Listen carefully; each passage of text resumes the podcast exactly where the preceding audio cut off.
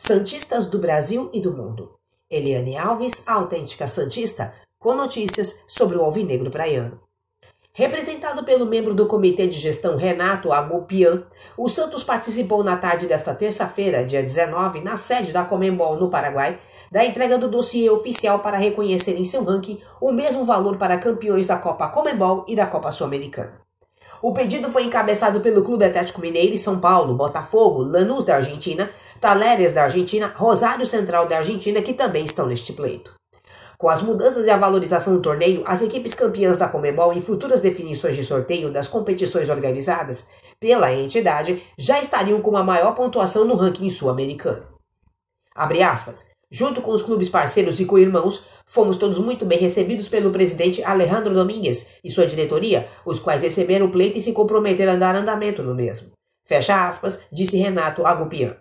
A Copa Comembol foi idealizada entre 1992 e 1999 e a equipe Santista participou da edição de 1998, após conquistar o torneio Rio-São Paulo de 97. O título foi conquistado diante do Rosário Central da Argentina. A partida ficou conhecida como a Batalha de Rosário. Em 2018, o Diário do Peixe realizou uma matéria especial com o goleiro Zete, herói da partida decisiva disputada na Argentina. Com grandes defesas, o arqueiro Santista pegou tudo e garantiu um empate em 0 a 0 para o Peixe, que havia vencido o primeiro jogo por 1 a 0 na Vila.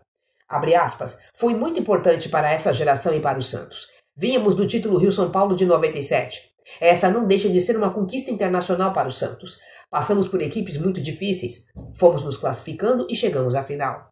Muita gente não deu importância, mas para nossa equipe era muito importante sim. Meu jogo inesquecível. Fecha aspas, disse Zete. Notícia extraída do site Diário do Peixe. Eliane Alves, autêntica Santista. Meu podcast está disponível na plataforma Spotify e no Google Podcasts.